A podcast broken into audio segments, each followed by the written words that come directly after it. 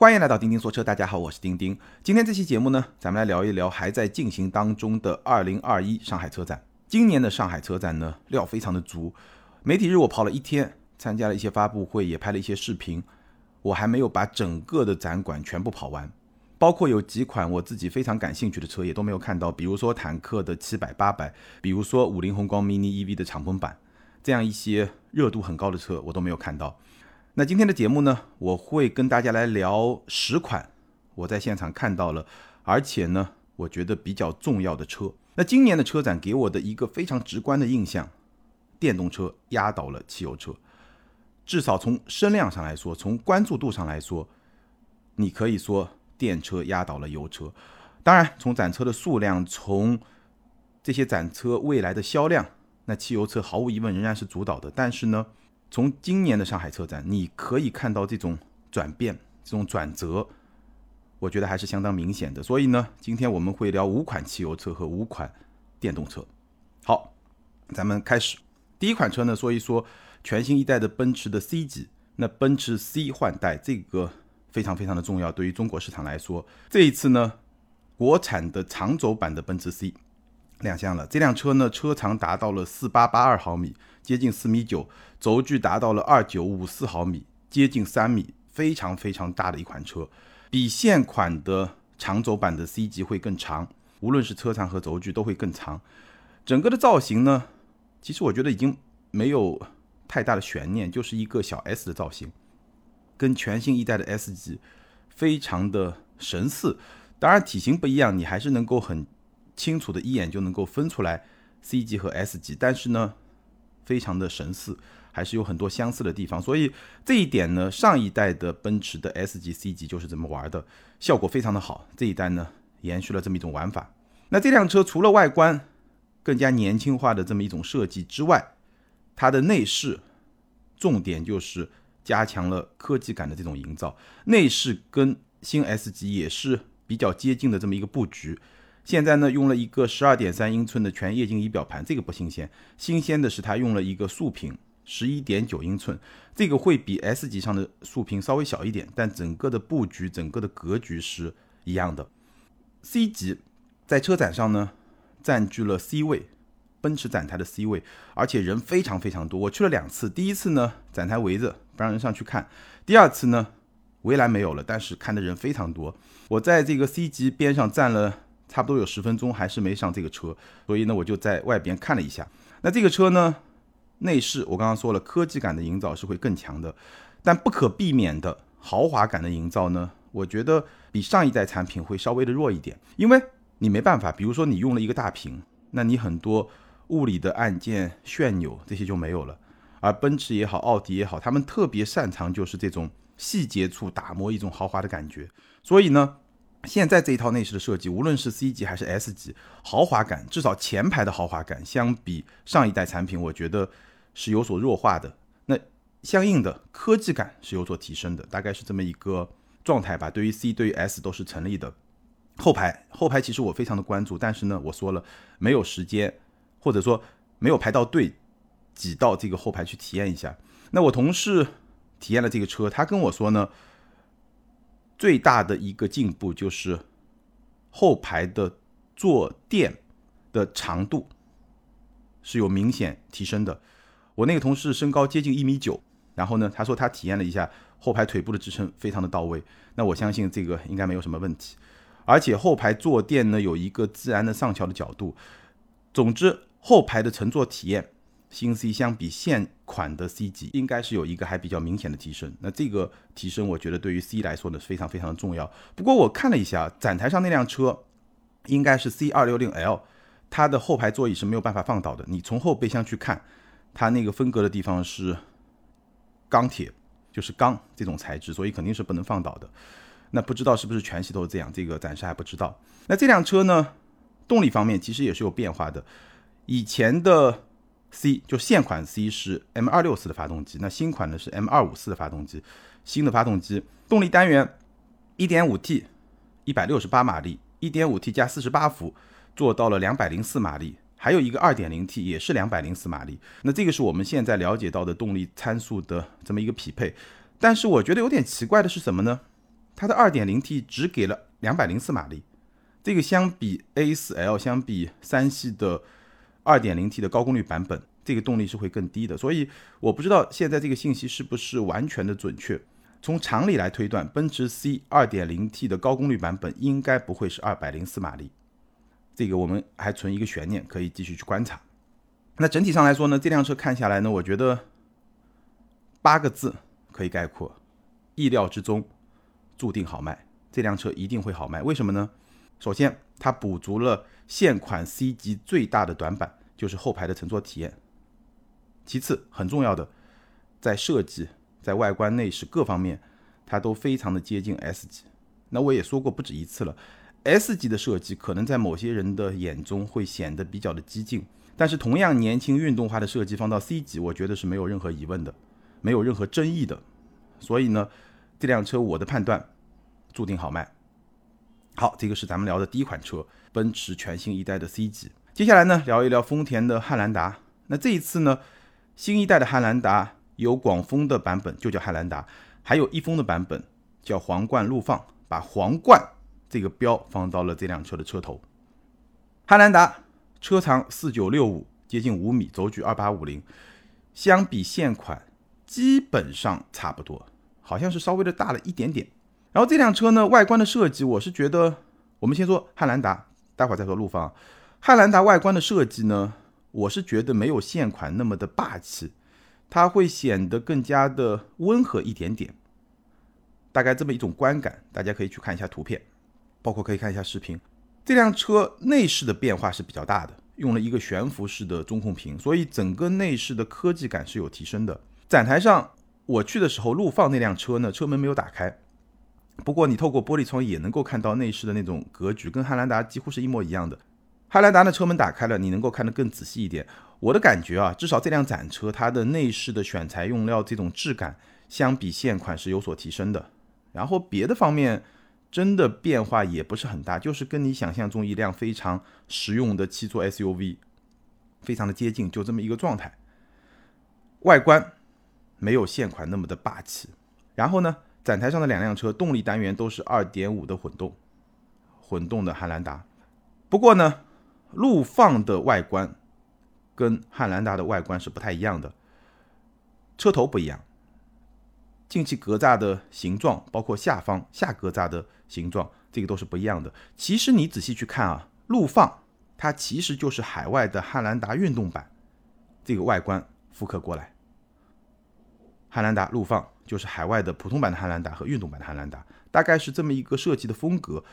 我看了一些海外媒体的测评，海外版的运动版的汉兰达，它的驾驶体验确实会比普通版更加的运动。也就是说，这个运动版并不只是外观运动，它的内在调教也是会有所不同的。但是呢，国内是不是会延续这种差别，暂时我们还不知道。汉兰达这辆车呢，我记得去年好像是北京车展还是广州车展，我在做一个直播的时候，很多朋友都在问。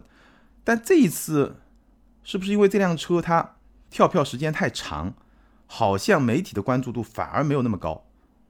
我去汉兰达的展台。人没有那么多，跟奔驰展台根本就是没法比，所以这个车上市以后可以看一看它的热度是不是同样能够维持现款的这么一个热度。但无论如何，我在之前的节目里面也聊过，汉兰达陆放现在毕竟是两款车上市了，而且呢用了混动系统，两款车的产能加起来一定会比现款汉兰达更大，所以我相信这两款车未来在市场终端的加价现象应该会得到一定程度的缓解。那这一点呢，我们也可以拭目以待。好，第三辆车，日产的奇骏，全新一代的奇骏，用了全新的平台，号称百分之一百的零部件都是全新的。那这辆车呢，车长四六八幺，轴距二七零六，车身尺寸和现款的奇骏基本是持平的。那相比同级的竞品呢，比如说 CRV 啊、RAV4 啊，这辆车在车身尺寸上一个比较明显的特点呢，就是它的车身会比较的高，它的。离地间隙也会比较的大，所以呢，在城市 SUV 这么一个品类里面，奇骏的通过性是比较好的，它的四驱的能力相对来说也还不错，这个是奇骏在同级里面一个比较有特点的地方。车内高配车型两块十二点三英寸的屏，液晶仪表、中控屏，所以这个配置在日系里面应该说是最好的。就今天来说，应该是最好的。所以这辆车呢，整体上来说，内饰、车机、科技感这些部分，在日系的产品里面应该是有一个比较明显优势的。另外呢，就是我刚刚说的，从定位上来说，它作为一个城市 SUV，它是相对比较注重 off road 的这方面的表现的。那这个呢，就是这辆车的一个特点。不过呢，新款的奇骏。一定会有一个比较有争议的点，就是它的动力单元，它是用了可变压缩比的三缸 1.5T，你没听错，三缸 1.5T，最大功率是两百零四马力，然后匹配一个能够模拟八档的 CVT 的变速箱，二百零四马力这个绝对动力的参数，1.5T 这个绝对动力参数是完全没有问题的，二百零四马力驱动一个紧凑级的 SUV，只不过呢，大家可能还是会。纠结这个三缸，那这个三缸呢，用了可变压缩比的技术。我看一些初期的车评，对震动的控制是没有问题的。那这一点呢，以后有机会我们能够开到这辆车呢，我可以再跟大家来聊这方面的表现。整体上来说呢，这辆车毕竟是日系三强三辆紧凑级 SUV 里面最新换代的，所以在新这个点上，以及新能够带来的一些。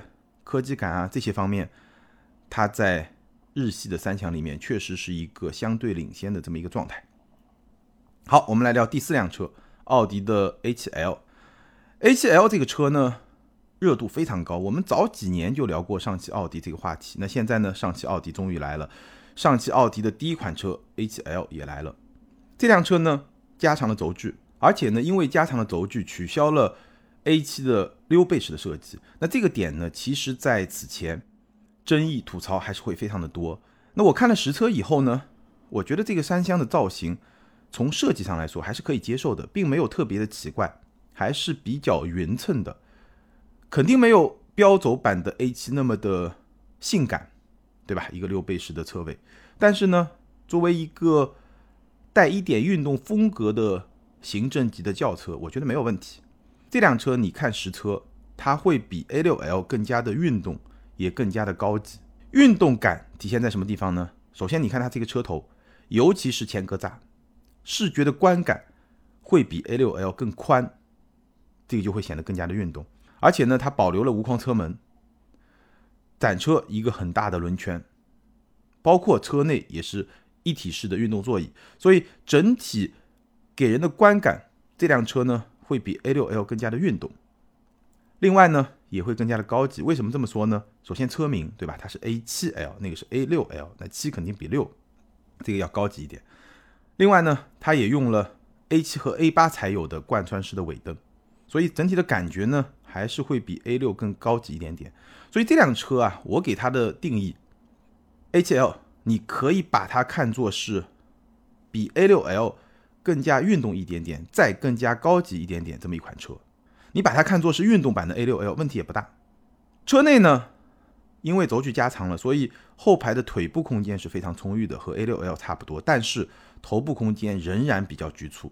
我一米七七的身高，后排一指，所以如果你身高超过一米八，后排还是会有点顶头。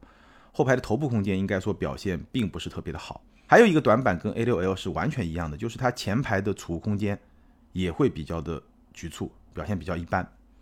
那这辆车上了以后呢？我觉得对于 BBA 的行政级轿车这个市场，应该说会有比较大的扰动。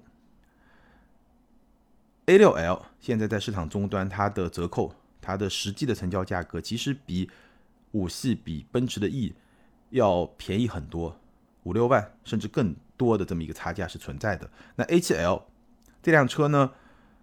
它本身，无论是我刚刚说的高级感还是运动感，都会比 A6L 更高。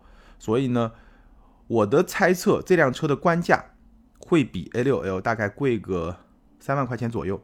我的判断，那实际的市场的终端价格，这个我们可以继续观望一下。但无论如何呢，A7L 它终于可以和五系和 E 级去正面的刚一刚了。如果这辆车还做不到这一点，那奥迪就有点。有点惨了，我觉得应该还是可以期待一下。不过呢，奥迪必须面临的一个局面就是在 A7L 去干五系、干 E 级之前，它一定会先干掉 A6L 的一部分销量。那这个也没有办法，对吧？好，我们来看吉利的星越 L，今天跟大家聊的最后一款汽油车，CMA 平台的一款紧凑级的 SUV，车长四七七零，轴距二八四五。吉利呢，我觉得很聪明啊，或者说很狡猾，把这辆车定义为是一个紧凑级的 SUV。你把这辆车放到紧凑级的 SUV 里面，你会发现它的车身尺寸超级大，四七七零的车长，二八四五的轴距，这个车身尺寸已经比某一些合资品牌的中型 SUV 还要更大。比如说大众的探岳，所以这个车在紧凑级这么一个级别，它的车身尺寸是有优势的。我也专门体验了一下它的空间，这辆车的后排空间和同级最佳的本田 CRV 差不多，和探岳差不多，和途观 L 也差不多，基本上是一个相当不错的同级别的这么一个后排的空间表现。内饰呢，目测包括摸一摸。这个内饰的配置在同价位的车型上，应该说也是比较有高级感的。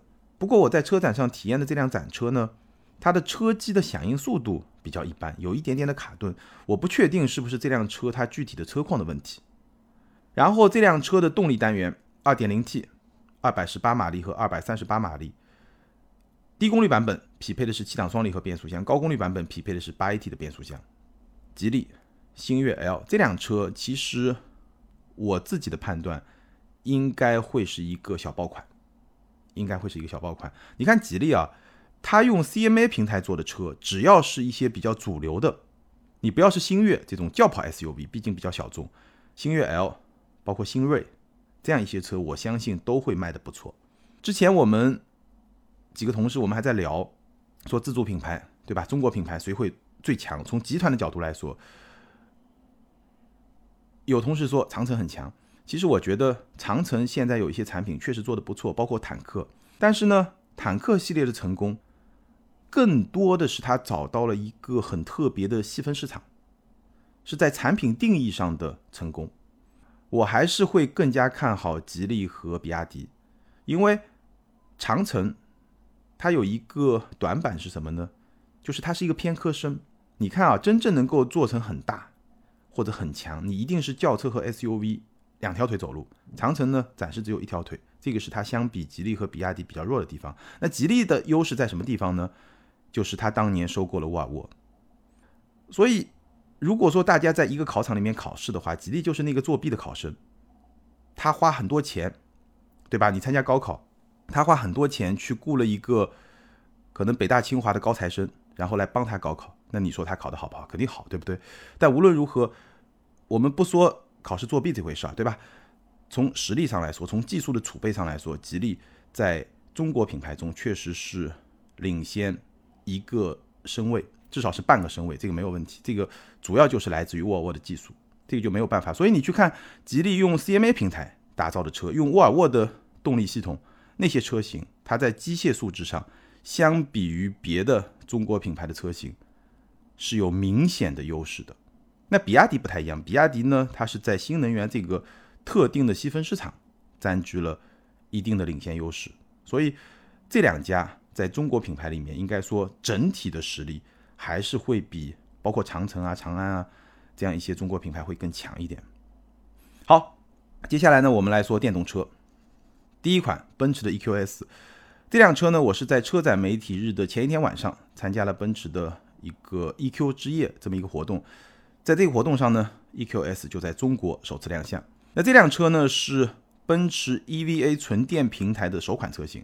之前的一些车型，包括 EQC、包括 EQA、EQB 这些车型呢，都是在汽油车的平台上来打造的，而 EQS 是纯电平台上打造的奔驰的首款电动车。这辆车首先从设计上来说呢，其实我觉得有一点点的奇怪。为什么这么说呢？它是电动车非常典型的四轮四角设计，就是把四个车轮放到四个角落，这样呢把轴距尽量的做长，车内空间做得更好。那这个设计呢，我觉得对于车身尺寸不太大的车型来说呢，还是挺舒服的，看上去还是挺自然的。但是对于 S 级一辆超过五米的大车来说，这么一种设计呢，我觉得车身的比例跟我们习惯的汽油车就会不太一样。EQS 这辆车，它的车长是一个标轴版 S 级的车长，但它的轴距呢是一个长轴版 S 级的轴距。你可以脑补一下，当然在中国市场没有标轴版的 S，但是在海外市场是有的。标轴版 S 的车长配了一个长轴版 S 的轴距，也就是说它的前悬和后悬会更短。这辆车呢，看上去会有那么一点点单厢车的感觉，没有那么夸张啊，就有那种感觉，那种趋势。所以这个车身比例，我个人觉得是有点奇怪的，或者说至少我不太习惯，因为标轴版的 S，它如果匹配标轴版 S 的轴距。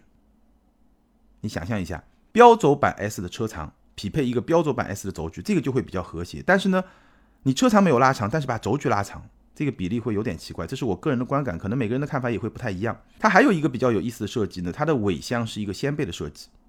然后呢，我重点的体验了一下它的后排，因为所有我体验过的电动轿车后排都是一个很大的挑战。电动轿车的后排要坐得很舒服，乘坐感受。这个是很难的，为什么呢？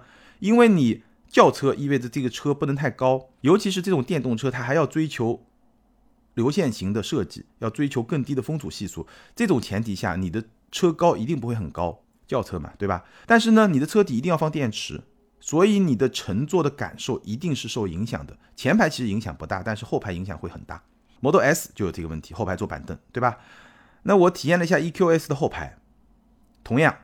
它的地板还是有点高，那我觉得它是为了去弥补地板高对后排乘坐感受的影响，所以呢，它把后排的坐垫做了一个比较明显的上翘的角度，这个上翘角度是有点大的，所以呢，你坐在上面什么感受呢？首先呢，如果你的身高比较高，身高超过一米八，你还是会有一点点坐板凳的感觉。那如果你的身高没那么高，比如说你跟我差不多一米七七。其实我觉得板凳感并不强，但是呢，如果你有一点点微胖，它坐垫上翘角度有点大，你又会觉得有一点点挤，就肚子会有一点点挤。所以这辆车的乘坐感受当然比特斯拉的 Model S 要好很多，后排的乘坐感受，但是呢，相比汽油版的 S 级，还是会有一定的差距。后排怎么说呢？能打个七十五分，但是不会像 S 级那么的舒服。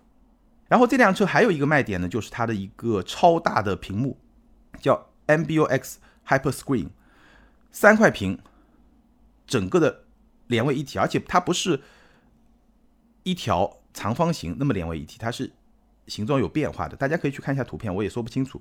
三块屏连到一起呢，一米四一的长度，我也简单的体验了一下。那这个屏幕呢，应该是奔驰这辆车一个很重要的卖点，它。强调一个概念，叫做零层级的操作，也就是说，这个车机啊，因为屏幕很大，所以呢，很大的面积都可以用来操控，它就能够做到零层级的操控，不会有很多的层级，你能够在最外面快速的调用几乎所有的常用的功能，这个是它的逻辑。那现场呢，因为时间比较的短暂，所以呢，没有机会去深入的体验。我的感觉是什么？就是初步的印象，对这套车机系统，或者说对这块大屏，我的感觉呢，屏是很大，硬件很唬人，一眼看很牛逼。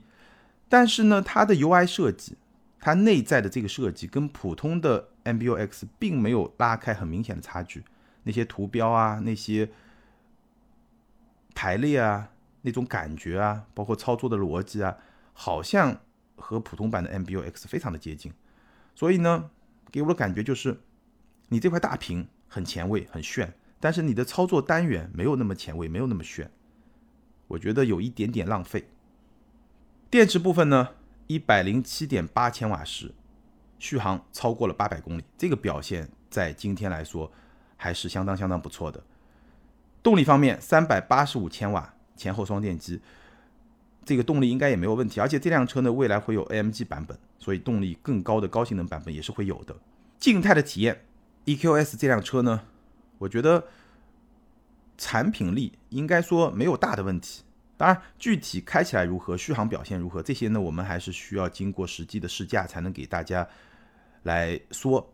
静态的来看，各种指标应该说没有什么大问题。但是，我觉得这辆车啊，作为奔驰全新一代的电动车的旗舰，给我的感觉不够惊艳，缺少那种让你哇哦那种感觉的东西，好像还是少了那么一点，还是有一点点的传统。那具体的驾驶体验怎么样？咱们有机会开了这个车再来跟大家聊。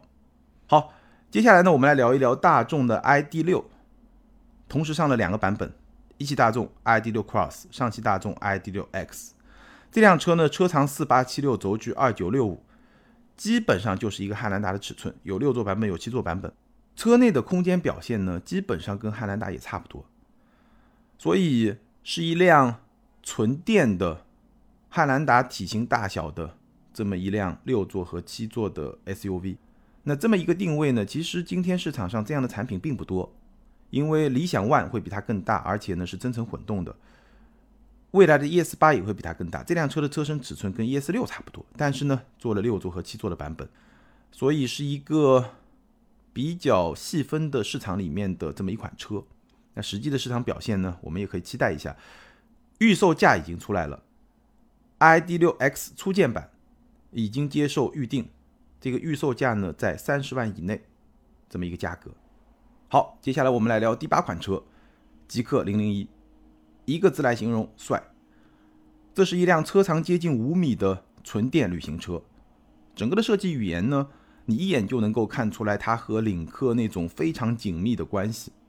展车用了二十二英寸和二十一英寸的轮圈，看上去非常非常的夸张，所以这辆车从设计的层面对我应该说是很有吸引力的。硬件的指标也相当不错，高性能版。前后双电机，四百千瓦，百公里加速三秒九。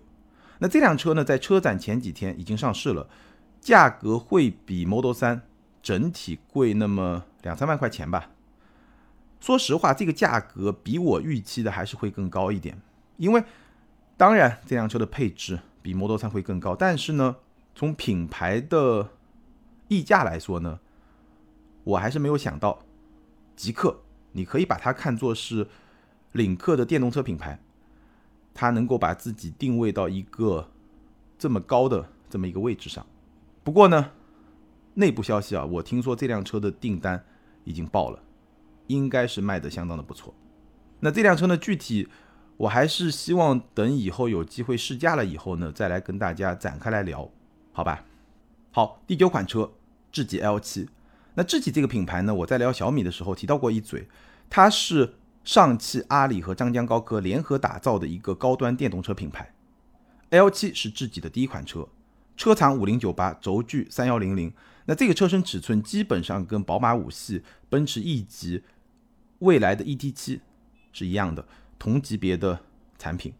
这辆车的车宽达到了一九六零毫米，比五系和 E 级都会更宽，所以呢，看上去就是一辆挺大的轿车。不过呢，这辆车是匹配了后轮转向，所以呢。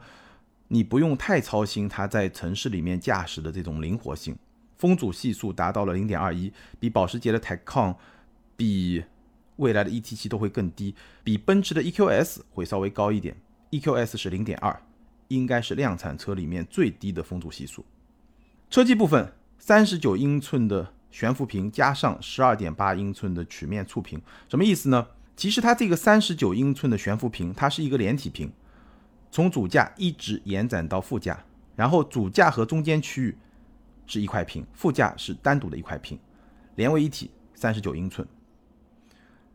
主副驾的屏幕都是可以独立升降的，比如说，如果你进入一个超跑模式，那它这个主驾的屏幕就可以降低一半，然后这个屏幕上呢，只显示跟驾驶相关的一些核心信息，车速啊、扭矩啊，而且呢，因为屏幕降低一半，所以你的视线会更好。所以你驾驶的这种沉浸感就会更好，这个是比较特别的一个设计。动力部分，前后双电机，四百千瓦，三点九秒破百，这个跟领克零零一是一样的。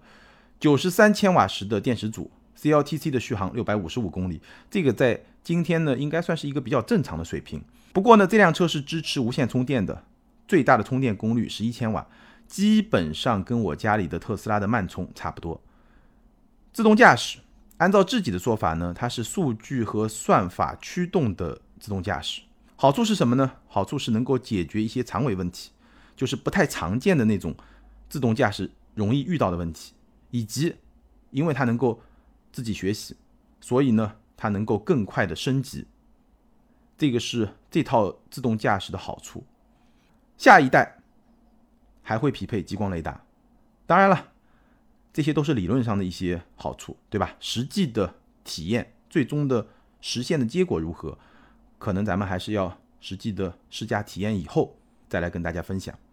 智己这个品牌呢，有一些比较新鲜的玩法，我觉得主要在两方面。第一呢，就是它在人车交互方面有一些比较新鲜的玩法，比如说。它在车顶装了三颗每颗四千八百万像素的摄像头，加起来接近一点五亿的像素。这个摄像头呢，可以用来拍视频，可以用来拍照，可以实现一百八十度超广角无畸变的拍摄。一百八十度超广角无畸变的拍摄，所以你一边开车一边拍个视频，这个还很有意思。这个是它比较新鲜的玩法。第二呢，是从公司层面，这个我上次也提到过一嘴。智己这家公司专门留了百分之四点九的股权给用户平台，什么意思呢？就是我最简单的说法，就是你买了这个车，然后你在日常的驾驶驾驶过程中，你就会产生一些数据，这个数据呢，你提供给自己，就能帮他去升级他的，比如说自动驾驶的这么一套能力。那你开一定的里程之后，你就会获得相应的一些权益。其实这个概念啊，有点像区块链挖矿的概念。你的行驶里程可以兑换一些权益，然后呢，再通过一套机制，这个权益最终是落实在百分之四点九的股权。当然，这套机制它会很复杂，我现在也还没有非常清晰的了解他们到底怎么来做。但是他公布了这么一套机制，也就是说，你开他的车，你作为车主。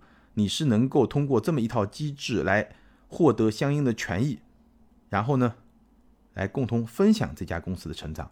这个玩法应该说还是挺前卫的。这个是智己 L7。好，最后我们来聊一聊福特 Mustang Mark E。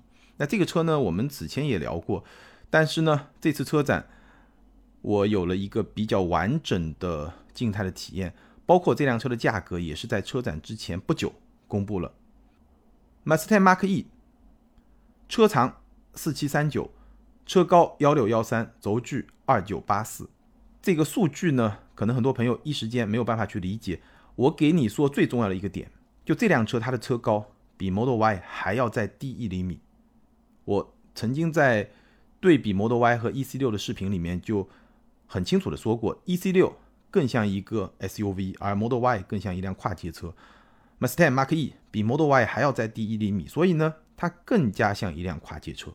这个是它整个的设计营造出来的那种感觉。价格你能够看到，它明显是去对标 Model Y，针锋相对。后驱版二十六万五和三十万九千九，四驱版三十三万九千九、三十七万九千九。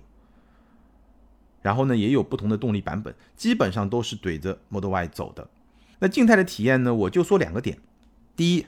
这辆车它后排的坐姿比 Model Y 更舒服，它的坐姿更自然，板凳感没有 Model Y 那么强，这是第一，它比较好的地方。第二呢，整个的内饰还是不太有高级感，基本上就是一个福特的内饰。大家想象一下，一个福特的内饰，应该说呢也没有什么太大的问题，但是呢确实不是特别有高级感。那这辆车呢也是我自己非常期待开一开的一辆车。那。以后有机会试驾以后呢，一定会跟大家好好来聊一聊。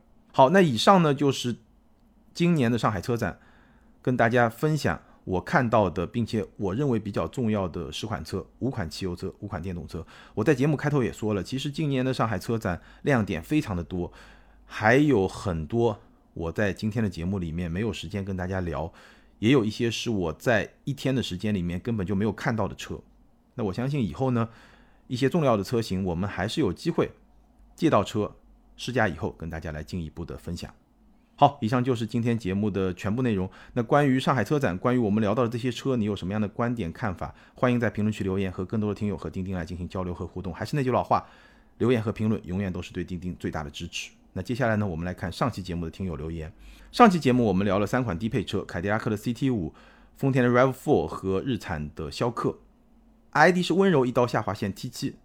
这位听友他说：“我是轩逸的车主，车买了四年，原车是塑料方向盘，买车后缝了真皮方向盘套，可是冬天凉，夏天热，用了一年多就有油光了。天天摸媳妇手的时间还不如摸方向盘时间长，所以后来花八百块钱找人缝了 a c a n t a r a 的方向盘套，现在觉得这钱花的值。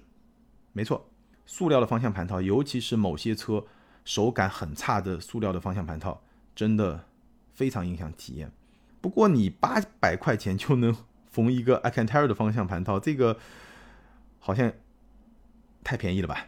质量怎么样？下一位听友 ID 是 K I D D I O，Kidio，他说：确实，我上个月也考虑过咬牙买 Rav4 的盖中盖，但是没有中控屏，拿回来倒车影像都没法装。考虑再三，还是全款买了一折，蛮好。除了后窗小、后备箱小，其他都是越级的，平时上下班足够用了。非常感谢这位听友的分享。确实，如果你只用前排，那我觉得奕泽高配显然会比 Rav4 的低配要值很多。还是那句话，不同的车适合不同的车主，你还是要根据自己的需求来做合理的选择。好，感谢所有听友的留言，也欢迎这两位听友把你们的联系方式通过个人微信号全拼的钉钉小马甲留给我。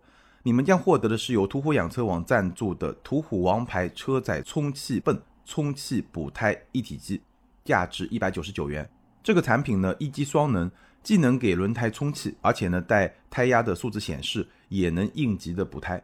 好，以上就是今天节目的全部内容。再次欢迎大家关注我们在 B 站、今日头条这样一些大平台上的视频节目，也欢迎大家每周日晚上八点来我的直播间玩。